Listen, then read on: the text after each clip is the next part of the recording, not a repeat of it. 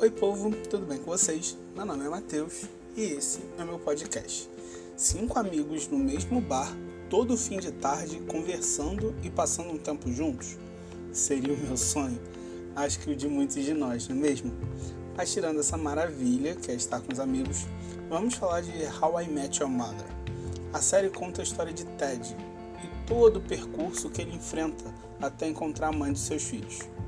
Óbvio que no caminho existem desilusões, frustrações amorosas, paixões, amizades, tudo isso, até ele encontrar Tracy, mulher que ele tanto sonhou e se casa com ela.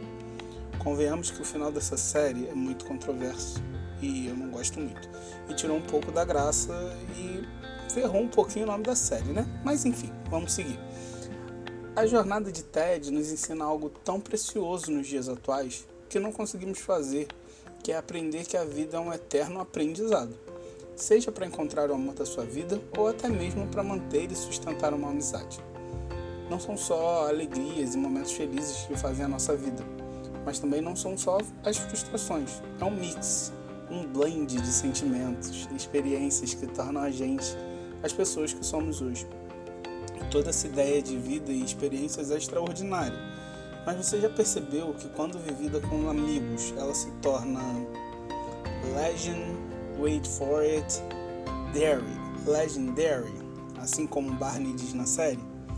Cristo nos chama para essa caminhada de relacionamento.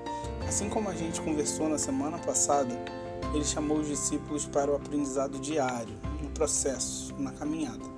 Mas acima de tudo, um aprendizado onde este relacionamento e a amizade sempre foram importantes. Infelizmente, a tecnologia não nos ajuda em relação a isso. A gente precisa aprender a manter nossos vínculos, mesmo com os relacionamentos virtuais. Mas principalmente precisamos entender que a vida é feita de processos e saber esperar, diferentemente da tecnologia, e esperar o tempo de Deus e o tempo de maturidade e aprendizado para a gente estar pronto e preparado para o que Deus quer fazer na nossa vida. Então se prepare e esteja com o coração pronto para o que Deus quer fazer em você. Deus te abençoe. Uma boa semana.